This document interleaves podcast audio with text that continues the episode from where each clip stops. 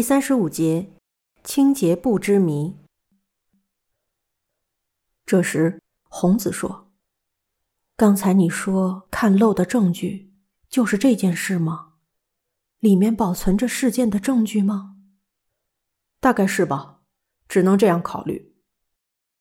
可你说过那个手机坏了吧？是的，我找到的时候，手机已经被水淹了一半。不管有没有坏。”我们能确认数据的可能性都很低。如果不能突破人脸识别，就只能猜密码。正如红子女士你们知道的一样，这样做很困难。这意味着犯人的目的达到了，我们没有办法确认数据。也就是说，我们现在只能询问犯人，才能知道证据是什么。但是在为了销毁证据的一系列行动中，犯人留下了另外的线索。如果回忆起来，犯人就能被缩小到一定范围。中医，沙野家将的事件里还有依然未解决的谜团，你想想看。啊，哦，是。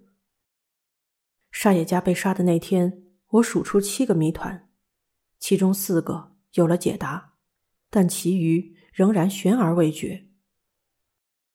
首先是谁杀了沙野家，对吧？然后犯人为什么用刀子刺入沙野家的胸口？嗯，还有以及犯人为什么去地下一层的仓库拿清洁布？是这三个吧？是的。事件发生后，明明没有什么特别的必要，犯人却用刀子刺入刚断气的沙野家的胸口，而且。如果为了擦拭血迹，尽管地下二层的仓库里有很多抹布可用，但犯人还是特意去地下一层拿清洁布。对于犯人这两个行动，还是没有找到一个合理的解释。这时，祥太郎说：“刚才中医所说的刀子的事情和最初的犯罪动机有关。在这个极限情况下，刀子在解释。”为什么导致犯人杀人时至关重要？但是在这起事件里，指认犯人之前不能谈论动机。先说说清洁布的事吧。切下沙野家将的脑袋时，犯人为什么不用地下二层的抹布擦血，而是去一层拿纸质清洁布呢？进出地下一层的幺幺八号房伴随着风险。因为有人就睡在附近的房间。如果被目击到偷偷带走清洁布，那么在无头尸体被发现时就会被最先怀疑。事实上，有迹象表明，犯人在拿清洁布的时候注意不发出声音，正如大家确认过的一样。尽管知道有些风险，犯人还是不得不去拿清洁布，这是为什么呢？很难想象犯人不知道地下二层有抹布，而且抹布可能就放在用于犯罪的工具的旁边。也就是说，犯人需要清洁布而不是抹布。但在擦血这个功能上，抹布和清洁布没有什么区别，怎么用都行。所以犯人一定是把清洁布用在了除了擦血以外的其他用途。那么，犯人用清洁布做什么呢？只要想一想清洁布能做到而抹布做不到的事情，我们就能找到答案。有谁知道这两者的区别吗？祥太郎提出了类似孩子的情操教育式的问题，没有人想回答。我无奈的说了自己的想法，是什么呢？纸质清洁布更容易燃烧什么的，也许是这样，但是这起事件里没有犯人用火的迹象，这个地下本来就没有火种，是更简单的区别。那么，清洁布比抹布轻薄，还有容易撕破。没错，就是这样。看来我答对了。但我还是无法推测，虽说因为清洁布又轻又薄，容易撕破，但是犯人用它来做什么呢？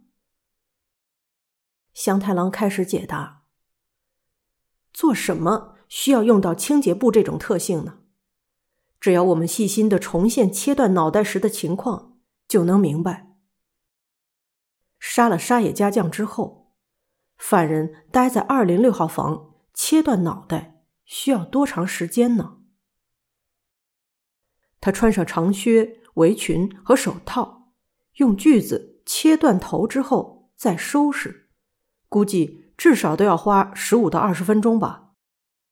因为不习惯做这种事。如果谨慎行事，花上将近一个小时也不奇怪。那么在这期间，犯人最担心的事当然是被发现。他应该不用担心发出声响，因为那里就在机械室附近。如果只是发出一点声响，马上就会被发电机的噪音淹没。但问题是，灯光。你们认为犯人可以用手机微弱的灯光完成切下脑袋的工作吗？每个人都谨慎的摇摇头，表示否定。很难用手机的灯光进行工作吧？那么局限的灯光亮度范围不够，如果不小心把血弄到自己的衣服上，就无法挽回了。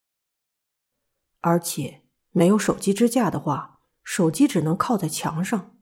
工作会变得相当困难，所以犯人也是这么想的。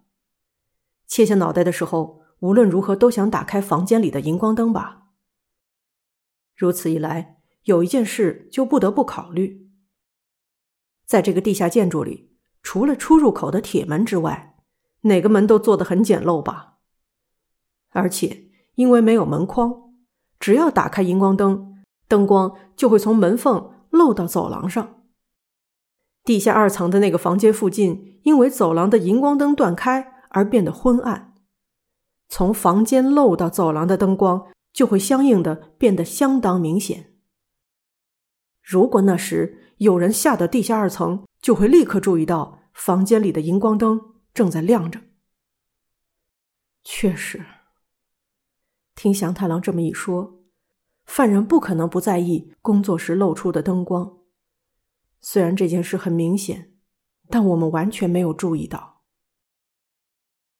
所以，如果灯光被注意到，对犯人来说很可能是致命的。如果有人发现，他就无路可逃。为了有人下到地下二层时不被发现，犯人就必须确保灯光不会泄露。反过来说，只要采取措施防止灯光泄漏，被发现的风险就会小很多。因为在那个房间里没有放着重要的东西，很难想象有人会特意过去。无论如何，犯人必须想办法堵住门缝，因此犯人才去地下一层拿纸质清洁布。翔哥，你的意思是说？如果不是又薄又轻的东西就不行吗？对，抹布太厚了，塞不进门缝里。但是如果把清洁布仔细的塞进去，应该可以几乎完美的防止光线泄漏。工作结束后，再用它擦拭地板上的血迹，再连同脑袋一起处理掉，就 OK 了。听了祥太郎的说明。大家像轮胎漏气一样发出“嗯啊，是啊”之类的小小感叹声和赞同声。在进行脑袋的切断工作的几十分钟内，为了不让光线从房间里泄露出来，犯人特地去地下一层拿清洁布。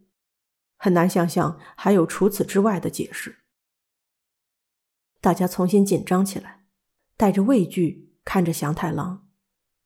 他宣言要按照所有人都能接受的逻辑指认犯人，而这件事正在成为现实。